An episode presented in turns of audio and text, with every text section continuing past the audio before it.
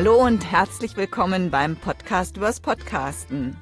Mein Name ist Brigitte Hagedorn. Aufmerksame Hörer haben vielleicht schon mitgekriegt, dass sich das heute etwas anders anhört. Ich sitze nämlich bei Jens, bei Jens Wenzel im Studio. Hallo Jens. Hallo Brigitte.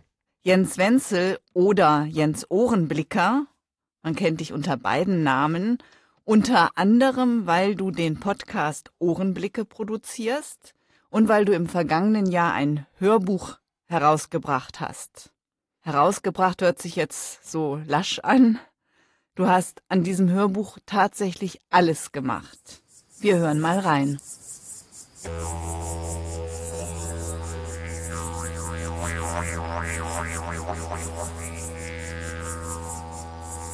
Ich habe es mir in meiner Hängematte bequem gemacht.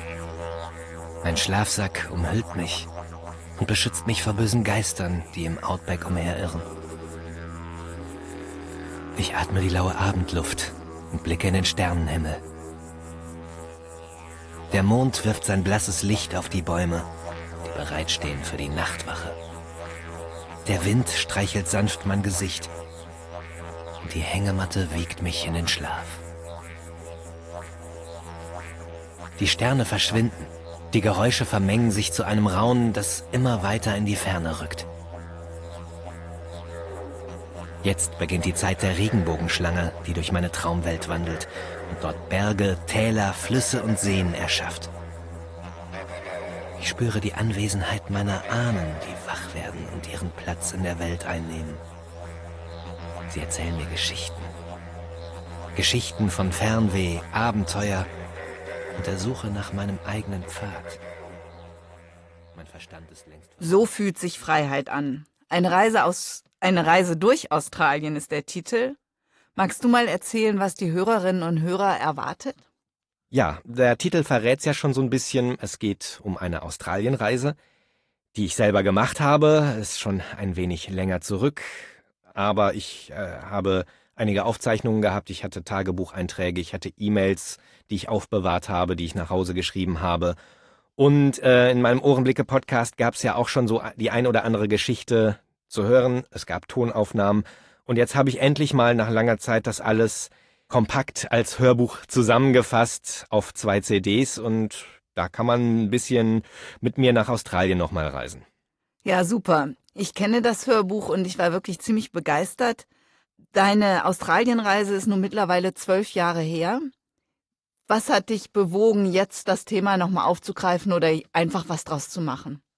Ja, die Idee hatte ich ja schon ganz lange, da mal was draus zu machen, spätestens seit ich mit meinem Ohrenblicke-Podcast angefangen habe, wo ich ja öfter mal die ein oder andere Geschichte aus Australien erzählt habe, zusammen mit meinen Tonaufnahmen, die ich dort gemacht habe. Der wirkliche Ausschlag kam dann eigentlich durch Lesungen, die ich damals mal nochmal wieder gemacht habe. Ich mache ja öfter auch Live-Lesungen. Ich bin dann nochmal angefragt worden für eine Lesung, das war in Güstrow bei Schwerin. In einer Bibliothek habe ich da gelesen und ich habe überlegt, was lese ich denn da? Ich wollte gerne eigene Texte lesen.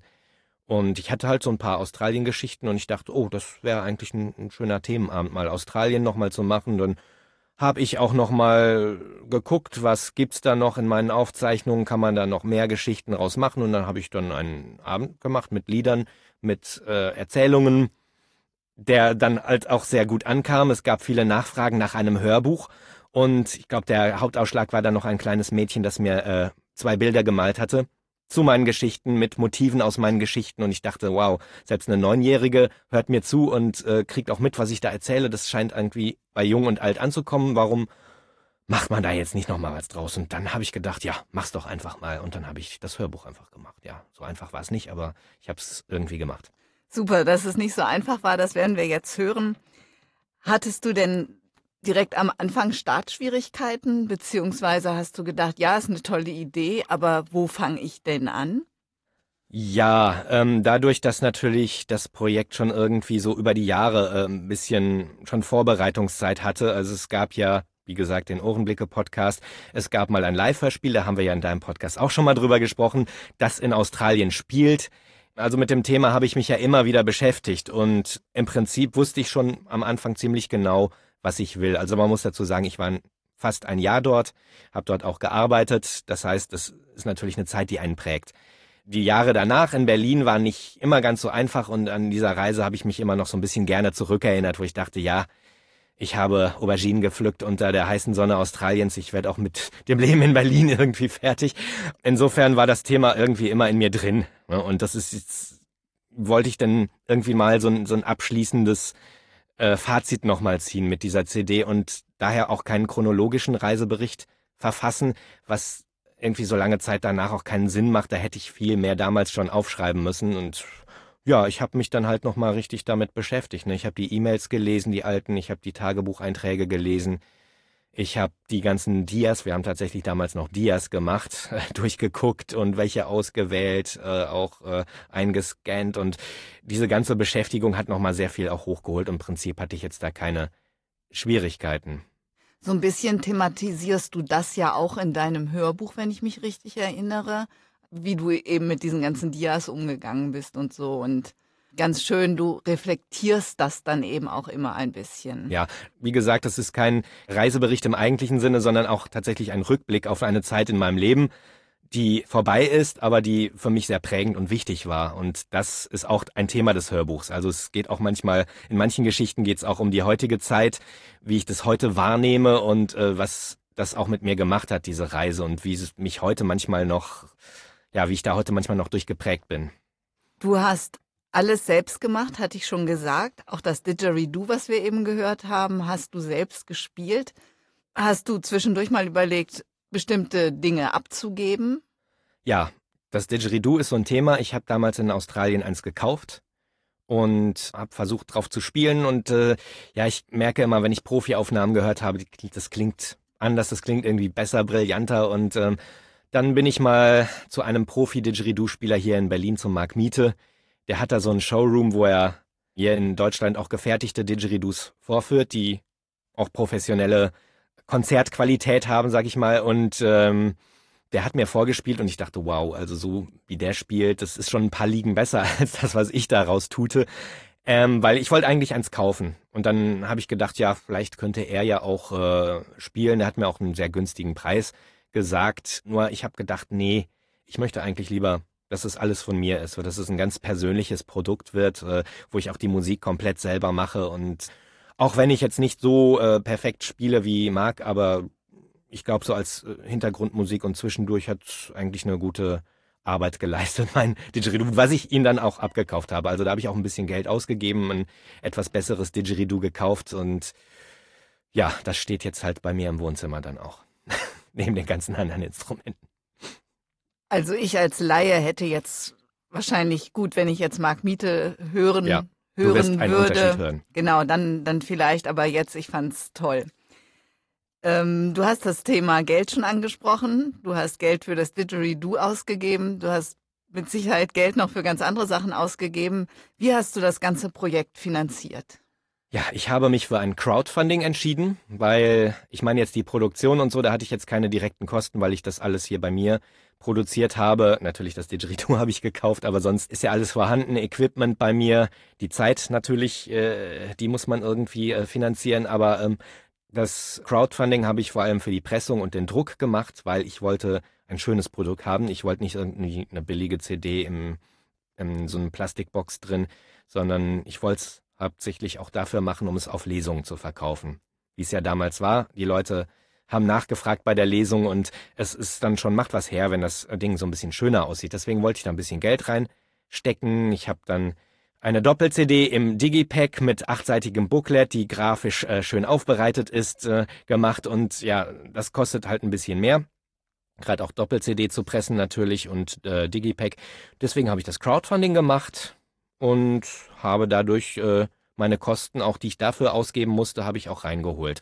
Es war ein bisschen knapp am Schluss, aber es, es hat geklappt. Ich habe die Pressung dadurch finanzieren können und auch den Druck. Magst du sagen, was dich das gekostet hat? Ja, ich habe 2500 Euro gesammelt.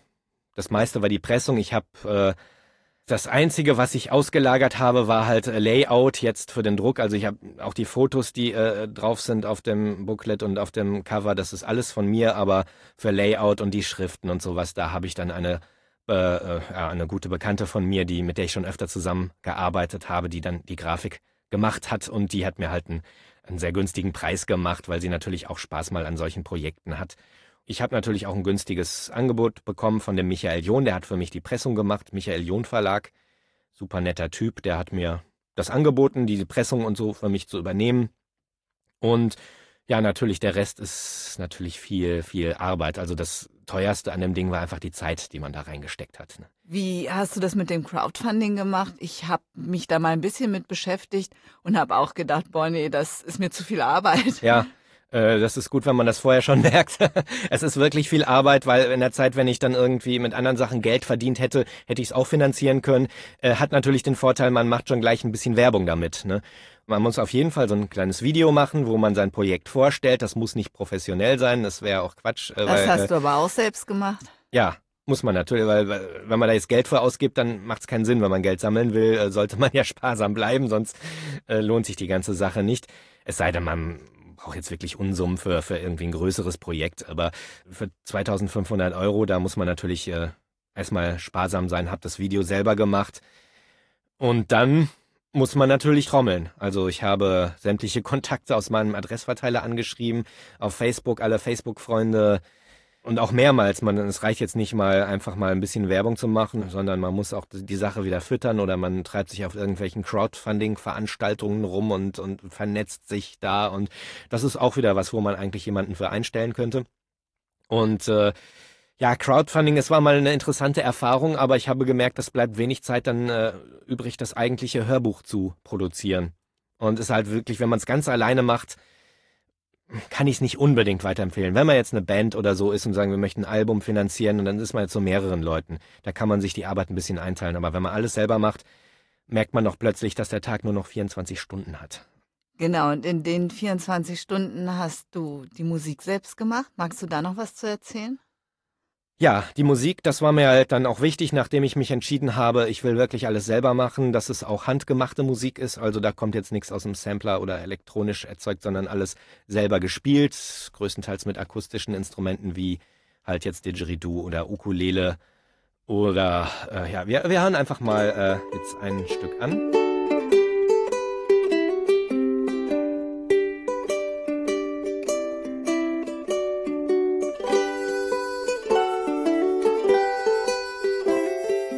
Ja, das ist Waltzing Matilda, die Australien-Hymne schlechthin, also die inoffizielle Nationalhymne, setze ich immer gerne ein, so als Thema. Und das ist äh, dann halt zwischen den Kapiteln, wird dann halt mal ein bisschen Musik gespielt, um das Ganze auch so ein bisschen von der musikalischen Seite so ein bisschen aufzulockern. Und ja, wie gesagt, nur hier Mundharmonika, Ukulele ist mit drin. Das hat dem Ganzen dann auch nochmal eine persönliche Note gegeben. Ja, und so eine richtig schöne Stimmung entsteht einfach dabei. Dann gibt es ganz viele Geräusche, die du quasi von Australien mitgebracht hast. Ja, die sogenannten Ohrenblicke. Danach habe ich auch meinen Podcast genannt. Da habe ich ja damals, das war 2006, habe ich angefangen, meinen Ohrenblicke-Podcast zu machen, auch schon mit, mit Ohrenblicken aus Australien, wo man halt im Gegensatz jetzt zu einem Foto, wo man jetzt nur so ein Fenster sieht, so, wo man sich so richtig reinfallen lassen kann. Und das, äh, ja, das hat natürlich eine ganz eigene Stimmung, die man damit schafft. Ich kann ja auch mal ja was anspielen, was hätten wir da. Ich habe jetzt einen Ohrenblick, den habe ich nicht verwendet in dem Hörbuch, aber ich finde das ganz schön. Das ist aus Melbourne, das ist so ein Dulcimer-Spieler, das ist so ein, so ein Hackbrett.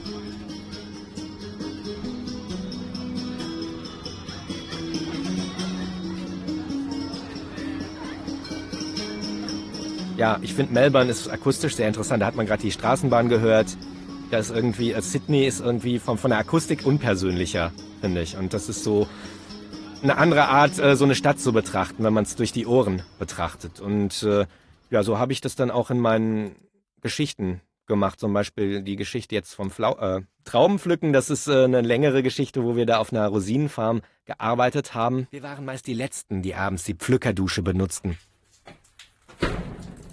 Eine einfache Bretterbude, in der sich Weinbergschnecken häuslich eingerichtet hatten, mit einer Brause, aus der das Wasser des Murray River rieselte, und einem Abflussrohr direkt nach draußen, das aber mangels Gefälle nicht so recht funktionierte. Das Schmutzwasser der anderen Pflücker stand uns daher bis zu den Knöcheln. Wer ein Badezimmer gewohnt ist, in dessen Kacheln man sich spiegeln kann und das mit seinem chemisch reinen Blütenduft auch den hartgesottensten Keim daran hindert, Heimatgefühle zu entwickeln, der mag beim Anblick unserer verschimmelten Duschkabine vielleicht die Nase rümpfen. Aber wer verdreckt, schwitzend, hungrig und erschöpft vom Feld kommt, für den ist auch die erbärmlichste Form von Dusche ein Geschenk des Himmels. Ja, das, ich glaube, das macht es einfach lebendiger, wenn man dieses Tröpfeln dann auch noch dazu hört. Und das nimmt die Leute auch so ein bisschen mehr mit dann in die Geschichte rein. Hast du bei deinen Ohrenblicken noch ein oder zwei Vogelstimmen? Weil das fand ich auch ganz toll. Ich habe einen Teil des Hörbuchs beim Spazierengehen gehört und habe mich dann irgendwie so rumgedreht und dachte, huch, was sind denn das für Vögel, bis ich gemerkt habe, die kommen ja aus meinen Kopfhörern. Genau, also äh, ich habe ja ein eigenes Kapitel über Vögel, wo dann auch diese ganzen Aufnahmen, die ich gemacht habe, nochmal vorgestellt, die verschiedenen Vogelstimmen, die sind ja schon sehr markant in Australien. Äh, australische Vögel klingen ganz anders. Der, der bekannteste ist sicherlich dieser Kollege hier. Ah, noch schweigt er, aber gleich wird er was sagen.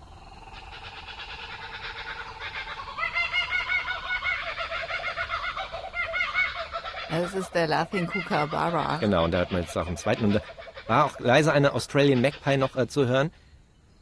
Äh, ja, das äh, äh, der Kookaburra, der sehr schwer eigentlich aufzunehmen ist, weil er recht schnell wieder den Schnabel hält, wenn er, der ist sehr laut, meistens ganz früh morgens, wenn man noch schlafen will im Zelt.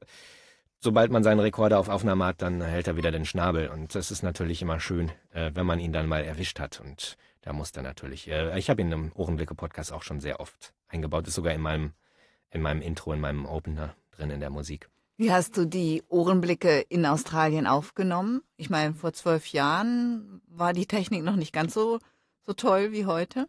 Ja, aber es gab damals Minidisc-Rekorder, äh, kennt heute wahrscheinlich kaum noch jemand, aber das waren ich halt schon. Ja kleine Scheiben, wie eine CD in klein sozusagen, aber halt in so einer Plastikhülle noch drin, die steckt man in einen relativ kleinen Rekorder rein. Als Mikrofon habe ich meistens das Soundman OKM, das ist ein Originalkopfmikrofon, heißt das. Das steckt man sich in die Ohren und nimmt dann praktisch das auf, was man gerade in dem Moment hört. Und wenn man es nachher funktioniert nur mit Kopfhörer wirklich gut, wenn man es dann wieder hört, dann hat man genau diesen Höreindruck. Man ist wirklich in der Umgebung wieder drin, wenn man es hört. Und äh, das ist ein schönes, äh, eine schöne Art, akustische Reiseerinnerungen dann zu sammeln. Ja, ich habe das archiviert auf diesen ganzen Minidiscs und muss natürlich für das Hörbuch dann auswählen, nochmal reinhören. Ich habe ein Notizbuch gehabt, wo ich dann reingekritzelt habe, was ich wann wo aufgenommen habe und dann habe ich die schönsten ausgewählt und für das Hörbuch natürlich auch dann welche genommen, die zu den Geschichten passten, die ich da erzähle. Wie viele Hörbücher könntest du nur aus den Ohrenblicken noch machen?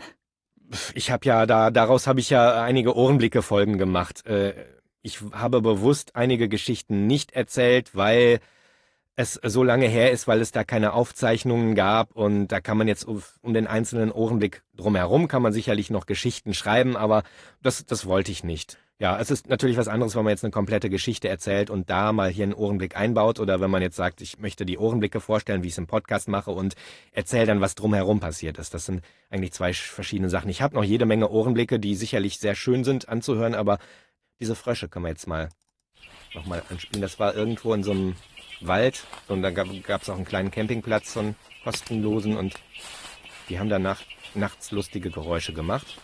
Ich, man hört mich hier durch die Botanik schleichen. Ja, hört sich witzig an, aber äh, drumherum gibt's jetzt keine großartige Geschichte, weil wir da einfach nur übernachtet haben und da ist jetzt nichts passiert, was, was spannend ist. Also Insofern äh, habe ich halt sehr viel äh, Material, was ich aber für das Hörbuch gar nicht einsetzen konnte. Du hast das Hörbuch natürlich auch selbst gesprochen. Du bist ausgebildeter Sprecher. Du hast ähm, gesungen. Gesungen habe ich auch. aber nur am Schluss das Lied. Genau, das Lied. Wir haben ja damals schon über mein Live-Hörspiel gesprochen, das Schweigen der Unsichtbaren. Hatten wir schon mal ein Interview und in diesem Hörspiel hatte ich ja auch dieses Lied gesungen. So fühlt sich Freiheit an. Und die Idee kam recht schnell, das Hörbuch so zu nennen, weil auch das äh, Lied genau auch so diese Stimmung eigentlich nochmal zusammenfasst. Und das habe ich dann, das musste unbedingt am Ende natürlich äh, des Hörbuchs musste dieses Lied kommen. Hatte leider bisschen Zeitdruck, äh, hätte mir gern mehr Zeit dafür genommen, aber ich hatte natürlich meine Release-Party schon angekündigt und dann musste alles fertig sein und äh, hab dann schnell noch irgendwie am letzten Abend dieses Lied noch gesungen mit Hukulele. Das spielen wir am Ende auch nochmal an, ja? ja? Super. Die CD gibt's jetzt als Download und aber eben, wie du schon sagtest, auch äh, als Digipack, als Digipack mit einem achtseitigen Booklet mit schönen Fotos drin, mit ein bisschen Text noch dabei. Wie viel Stück hast du pressen lassen? Also ich finde das immer ganz interessant, mhm. einfach jetzt mal in Relation zu den Kosten und um überhaupt mal zu hören, was kostet denn sowas? Ja, ich habe tausend Stück pressen lassen, was natürlich recht viel ist für so ein Hörbuch, was jetzt eher so ein Nischenthema ist, Reise, Australien. Das, äh, wenn ich jetzt einen äh, Thriller oder äh, Science Fiction mache, das sowas verkauft sich immer besser natürlich, aber ich hätte als auch 500 Stück machen können. Da wäre ich auch erstmal mit ausgekommen, aber es kostet halt nicht viel mehr, wenn man 1000 macht. Und das ist einfach ein Ding, was auch, äh, was man sich auch in zehn Jahren noch anhören kann. Ich muss die Dinge halt noch lagern, die jetzt noch übrig sind. Das sind ja schon einige weg. Es ist auch für mich halt ein gutes Vorzeigeprojekt. Mal so an Kunden verschenke ich es dann auch manchmal. Das ist halt immer auch so ein gutes Produkt, was man dann auch mit gutem Gewissen weitergeben kann. Genau, und wenn so ein Projekt am Ende ist, wenn es dann fertig ist, dann ist es natürlich toller, so eine CD tatsächlich in der Hand zu haben, als irgendwie nur zu wissen, man kann das jetzt irgendwo runterladen. Ja, auf jeden Fall. Und die CD verkauft sich auch eigentlich besser als der Download. So beim Großhandel geht das in die Buchhandlung und, und in die ganzen Online-Shops. Und äh, Download, das hat auch noch ein bisschen gedauert. Äh, bei Audible war es dann auch erst äh, im, im September, glaube ich, erhältlich. Aber inzwischen kann ich sagen, man kann es überall bekommen, wo es Hörbücher gibt. Man kann es auch in den Buchhandlungen bestellen. Ich bin im Verzeichnis lieferbarer Bücher. Ähm, das heißt, überall, auch beim kleinen Buchhändler, kann man es dann sich zukommen lassen und äh, man muss es jetzt nicht bei dem, diesem großen Online-Handel mit dem A kaufen. Kann man natürlich auch. Ja, großartig ist wirklich eben dieses, dass du alles alleine gemacht hast. Über den Vertrieb hast du jetzt schon ein bisschen erzählt. Wie kommt man dann da überall hin? In die Buchhandlung. Zum Beispiel? Ja. ja. Ähm, ich habe mich da, ich hab, bin ja auch ins kalte Wasser gesprungen. Also wenn ich auch vorher gewusst hätte, was äh, da alles auf mich zukommt, dann hätte ich das nicht gemacht. Deswegen ist es manchmal ja ganz gut zu wissen, nicht zu wissen, was, was da alles mit dranhängt. Gerade die Verlagsarbeiter könnte man eigentlich einen Verein stellen, der das alles übernimmt, weil ich habe dann plötzlich gemerkt, ich komme gar nicht mehr zu meiner eigentlichen Arbeit. Aber gut, ähm, was, was sehr gut ist, sind diese Großhändler. Da gibt's äh, Libri zum Beispiel, heißen die, die beliefern eigentlich so ziemlich alles. Es gibt den anderen noch KNV, wobei, da hatte ich auch angefragt, da muss man mehrere Produkte haben, also da muss man schon wirklich ein kleiner Verlag sein. Libri macht das auch, wenn man nur ein Produkt hat, dann ist es halt drin bei Amazon, bei, bei allen Online-Buchhändlern und ähm, viele andere Buchhandlungen bestellen es dann auch über Libri. Bevor ich bei Libri drin war, hat tatsächlich auch mal eine Buchhandlung bei mir angerufen. Da musste ich es dann hinschicken mit Rechnung und das, das, das lohnt sich dann eigentlich überhaupt nicht. Da hat man wieder extra Arbeit, äh, verdient man natürlich ein bisschen mehr jetzt an, an dem Verkauf, aber mh, mm, es ist schon, schon eine ganz gute Sache, diese Großhändler. Man kriegt halt 50 Prozent dann vom Kuchen ab. Was in meinem Fall natürlich, da ich alles selber gemacht habe, ich muss es nicht teilen. Ich bin Verlag, Autor, äh, Sprecher. Ich bekomme da natürlich äh, die 50 Prozent selber ab und das finde ich ganz fair. Dafür ist es halt überall erhältlich. Wer mich sehr unterstützt hat, also Libri ist sehr professionell, muss ich sagen. Ne, wie gesagt, man, ja, äh, die beliefern alle Buchhandlungen, aber wir haben ja hier in Berlin das große Glück, einen äh, Hörbuch- und Hörspielladen zu haben, nämlich Audiamo. Das ist auch bei mir um die Ecke hier in Pankow. Und das sind unglaublich engagierte, tolle Menschen, die mich da auch sehr unterstützt haben. Die haben es auch in ihr Programm aufgenommen. Die stellen es jetzt auch auf der Leipziger Buchmesse aus. Ja, unglaublich. Also ich habe ja nur dieses eine publige Buch und bin ja kein großer Verlag, aber man wird da sehr respektvoll behandelt. Man merkt, es geht ihnen einfach um die Sache und es geht jetzt nicht um, ums große Geschäft. Ja, die, die kann ich sehr empfehlen. Also Audiamo, man kann da auch online bestellen. Man kann in Wien oder Berlin in den Laden reingehen und die verkaufen tatsächlich auch CDs, die gute alte CD. Da gibt's nur Hörspiele, Hörbücher. Ja, das war auf jeden Fall eine sehr positive Erfahrung, äh, Audiamo. Und, und als äh, Download kann man das aber auch kaufen bei, bei Audible? Nicht nur bei Audible, überall, wo es Download, Hörbuch-Downloads gibt. Ähm, ich habe einen Vertriebspartner, der den Download-Vertrieb für mich macht. Mit Audible habe ich direkt einen Vertrag und ich habe es halt überall drin. Am besten finde ich immer noch, wenn die Leute dann die CD kaufen. Und wie hast du das beworben? Also nur weil es dort steht, äh, auf den Plattformen, in den Buchgeschäften? Das stimmt, das, dann steht's da einsam rum und keiner weiß, dass es das gibt. Äh, ich ja, natürlich, äh, wie ich schon gesagt, das Crowdfunding ist natürlich die erste super Werbung, weil man da schon mal gleich trommelt, bevor es das überhaupt gibt. Das heißt, das Crowdfunding allein ja schon ist ja eine Art Vorverkauf auch ja, dann, es war eigentlich gar nicht gedacht, das in die Buchläden zu bringen, aber ich habe es dann halt doch gemacht. Ne? Man muss eine ISBN haben und äh, wie schon erzählt, dann über die, die ganzen Handlungen. Und ja, wie bewirbt man es dann? da habe ich zum einen natürlich den Ohrenblicke-Podcast, wo ich ja schon ein bisschen drüber erzählt habe. Man hat natürlich kein großes Werbebudget. Ich habe ein bisschen probiert vor Weihnachten jetzt mit Google-Werbung, hier Google AdWords und äh, über Facebook. Ich bin mir nicht ganz sicher, ob sich das wirklich gelohnt hat. Äh, es kamen mehr Leute auf meine Seite. Ich bin aber da technisch jetzt nicht so ausgestattet, dass ich das nachvollziehen kann, ob die dann gleich auch bei äh, Amazon das dann auch gekauft haben oder so. Deswegen äh, habe ich da jetzt nicht unendlich viel Geld reingesteckt. Ne? Ich mache das dann halt eher mit Flyern, die ich habe, also so Postkarten habe ich, die ich hier und da mal weitergebe oder wenn ich mal irgendwas verschicke, beilege. Ähm, und am besten verkauft sich das Ding eigentlich bei den Lesungen. Klar, wenn die Leute hören, was ich da mache, und dann kaufen sie sich auch oft auch dann nachher noch eine CD. Und hast du auch Rezensionen bekommen? Genau. Also Audiamo hat mich, wie gesagt, sehr unterstützt. Da gibt's auch eine Rezension da auf dem Blog vom, von dem Günter Rubik. Und dann habe ich Rezensionsexemplare verschickt, hauptsächlich auch so an Blogger und so. Ich denke, ich habe ein bisschen gegoogelt, welche Blogger beschäftigen sich mit Literatur oder mit Hörbüchern und habe dann halt paar Leute angeschrieben, was natürlich auch wieder Arbeit macht wo ich denke, ja, da könnte man jetzt auch einen Praktikanten für gebrauchen, aber ich habe natürlich jeden individuell angeschrieben, CD beigelegt und dann gehofft, dass die auch drüber schreiben. Einige haben es auch gemacht, alle sehr positiv, was mich sehr gefreut hat. Und das ist natürlich auch immer eine gute Sache. Und ich sage auch immer, wer noch einen Blog hat und was drüber schreiben möchte, einfach mich kontaktieren. Sag mal deine Kontaktdaten. Ja, jens.ohrenblicke.de und ich schicke dann gerne ein Rezensionsexemplar zu. Also das ist für mich auf jeden Fall die beste Art von Werbung, weil ja, weil das dann eine authentische Empfehlung ist und ich habe natürlich kein großes Geld, um jetzt ne, den großen äh, Spot bei RTL zu schalten oder so. Und wir haben uns überlegt, eine CD zu verlosen. Genau. Und zwar machen wir es so, alle nehmen an der Verlosung teil, die diese Podcast-Folge teilen auf Facebook oder auf Twitter retweeten oder auf dem Blog kommentieren. Und wer das alles nicht mag, der kann mir einfach eine E-Mail schicken an brigitte.audiobeiträge.de bis 1. April. Das genau. kann man sich merken. Und es ist kein Aprilscherz. Genau, das ist schön. Dann, dann äh, findet die Verlosung am 1. April statt und es ist kein Aprilscherz.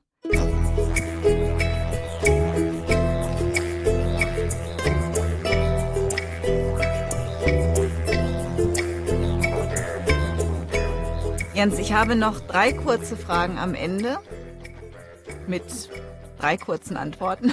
So habe ich mir das jedenfalls gedacht. Wow, ich bin gespannt. Was war für dich das Ätzendste an diesem Projekt? vielleicht auch, was dich vielleicht ja fast äh, hätte aufgeben lassen? Äh, vielleicht mein Perfektionismus manchmal, kombiniert mit dem Zeitdruck, den ich dann hatte durch meinen äh, Release-Termin, den ich vorher groß angekündigt habe. Und vor allem, es gab dann eine Panne am Schluss beim Druck. Da ist irgendwie eine Datei vertauscht worden. Es war ein Fehler drin, den keine Sau wahrscheinlich merkt, nur ich äh, mit meinem Perfektionismus. Ich hatte eine schlaflose Nacht und ich wollte den, hab den Michael verrückt gemacht, ob man die Produktion noch stoppen kann und, und das nochmal ändern. Und äh, eigentlich habe ich mich da unnötig äh, ja, verrückt gemacht. Und im Nachhinein denkt man sich, ach Gott, jetzt ist fertig und es ist schön geworden und äh, alles super. Alles super. Was war denn das Tollste, das Superste an der ganzen Geschichte? Das ist schwer zu sagen. Vielleicht dann doch hinterher zu sagen, das Ding ist fertig geworden, es sieht schön aus und und es hört die, sich gut an. Die Release-Veranstaltung war sehr schön. Man kann es in meiner Ohrenblicke-Folge hören. Also wer mal äh, meinen Podcast reinhören mag, da gibt es zwei Folgen, so ein bisschen Making-of auch über das Hörbuch. Es gibt auch Auszüge aus der Release-Veranstaltung und mit Marc Miete zusammen. Ich habe gelesen, wir haben auch zusammen Musik gemacht. Er hat Solo gespielt. Es war gut besucht, ähm, was man in Berlin auch nicht immer hat bei Kulturveranstaltungen. Und das war dann ein schöner Tag. Ich war allerdings ziemlich kaputt, weil viel vorzubereiten war. Aber nachher auch glücklich. Und als letztes, was ist so dein, deine Abschlussbilanz? Ja, dass man Dinge nicht zu lang vor sich herschieben soll, äh, sondern sie einfach machen soll. Das war so wann war das, als ich damit anfing, 2014 mit den ersten Vorbereitungen mit dem Crowdfunding und äh, ich habe mir gesagt, mach's einfach. Das war auch in dem Jahr so ein bisschen mein Lebensmotto. Ich habe da einige Projekte angefangen. Einfach machen, auch wenn dann, naja, natürlich einiges auf einen zukommt, auch Dinge, mit denen man nicht rechnet, aber ich war dann nachher doch froh, dass ich es gemacht habe ist wahrscheinlich, ich stelle mir Kinderkriegen so ähnlich vor. man, man hat vielleicht dann, äh, ja, man kann es nicht ganz vergleichen, aber es ist schon so ein bisschen wie ein Baby für mich gewesen, das Projekt. Und es hat bisschen Stress gegeben, aber auch sehr viel Freude. Und ähm, ja, man soll die Dinge einfach angehen. Und das äh, habe ich mir vorgenommen, das auch öfter mal zu machen. Also nicht öfter jetzt ein eigenes Hörbuch, aber öfter einfach seine Ideen auch einfach mal umzusetzen und nicht nur viele Ideen zu haben, sondern auch einige davon auch mal wirklich konsequent bis mit, mit allen Konsequenzen umzusetzen. Das ist schön. Hat das, hat diese Produktion oder die Beschäftigung mit Australien auch für dich ganz persönlich nochmal was gemacht? Auf jeden Fall. Klar, es ist lange, ich würde auch sagen, jetzt ist es auch eigentlich wieder sehr weit weg, weil natürlich das Hörbuch, wie gesagt, vor einem Jahr ist es erschienen und äh, ich mache jetzt wieder viele andere neue Dinge, aber als ich mich dann nochmal richtig reingestürzt habe, nochmal die alten äh, Tagebucheinträge durchgelesen habe, die alten E-Mails, äh, vor allem auch die Dias nochmal alle angeguckt, die ganzen Kästen rausgeholt und wirklich alles durchgeguckt und auch äh, ausgewählt, welches kenne ich ein und da gab es tatsächlich, das ist tatsächlich, so stelle ich mir vor, wenn man jetzt auf einer Couch liegt beim Psychiater und nochmal sein, sein Leben erzählt. Es war ein wichtiges Jahr für mich und das kam dann nochmal wirklich sehr emotional auch teilweise hoch und äh, das hat viel mit mir gemacht. Und äh, ja, das ist schön, dass das jetzt auch, auch nochmal abgeschlossen ist und wo ich sage, äh, Australien ist jetzt vorbei, das habe ich jetzt auf dieser CD und äh, es gibt viel Neues in meinem Leben, was ich noch machen will. Jens, vielen Dank, dass du dir die Zeit genommen hast. Gerne. Mir und meinen Hörern mal zu erklären oder mal etwas über, über die Entstehung dieses Hörbuchs zu erzählen. Vielen Dank auch, dass du diese Folge quasi fertig bearbeitest. Das ist immer ganz toll, mit dir Interviews zu führen, weil dann habe ich wenig Arbeit. Sehr schön, vielen Dank. Und vielleicht sagst du noch mal deine Webseite. Genau, ohrenblicke.de. Da gibt's meinen Podcast, den ich leider äh, ja ein bisschen vernachlässigt habe in den letzten Jahren, aber es äh, gibt einige Folgen über Australien, manchmal auch äh, so alle paar Monate ein Blogartikel und man kann mich darüber auch kontaktieren oder ein bisschen mehr noch über das Hörbuch lesen und vor allem auch das Making-of hören. Ohrenblicke.de. Tschüss. Tschüss. Der Himmel endlos weit, hier verschmelzen Raum und Zeit, Abenteuer in der Luft, in der Nase Eukalyptusduft, bunte Vögel, Kängurus, Wasserfälle, Kakadus, wo die Kookaburras lachen, wo Sternbilder Kopfstand machen, irgendwo im Nirgendwo, kein Warum und kein Wieso. Und du schaust nicht mehr zurück, denn du schwimmst in deinem Glück. Keiner, der dich stört, keiner, der dich hetzt, denn du lebst nur hier und jetzt. Und du fragst dich nicht, was dir der Morgen bringt, es ist dir scheißegal, weil deine Seele singt, so fühlt sich Freiheit an. Sich Freiheit an, die man nicht kaufen kann, die man nicht halten kann, in die man eintaucht dann und wann, sich fühlt, als ob man fliegen kann, so fühlt sich Freiheit an.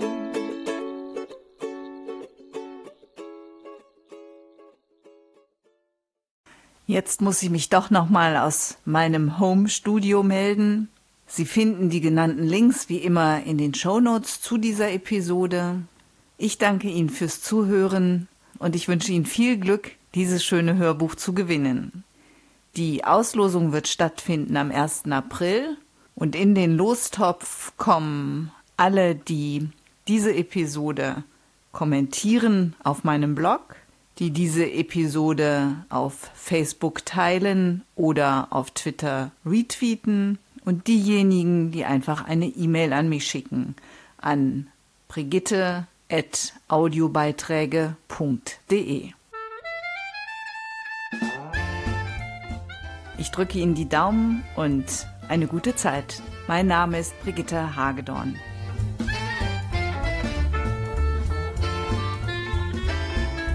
Vielen Dank fürs Zuhören.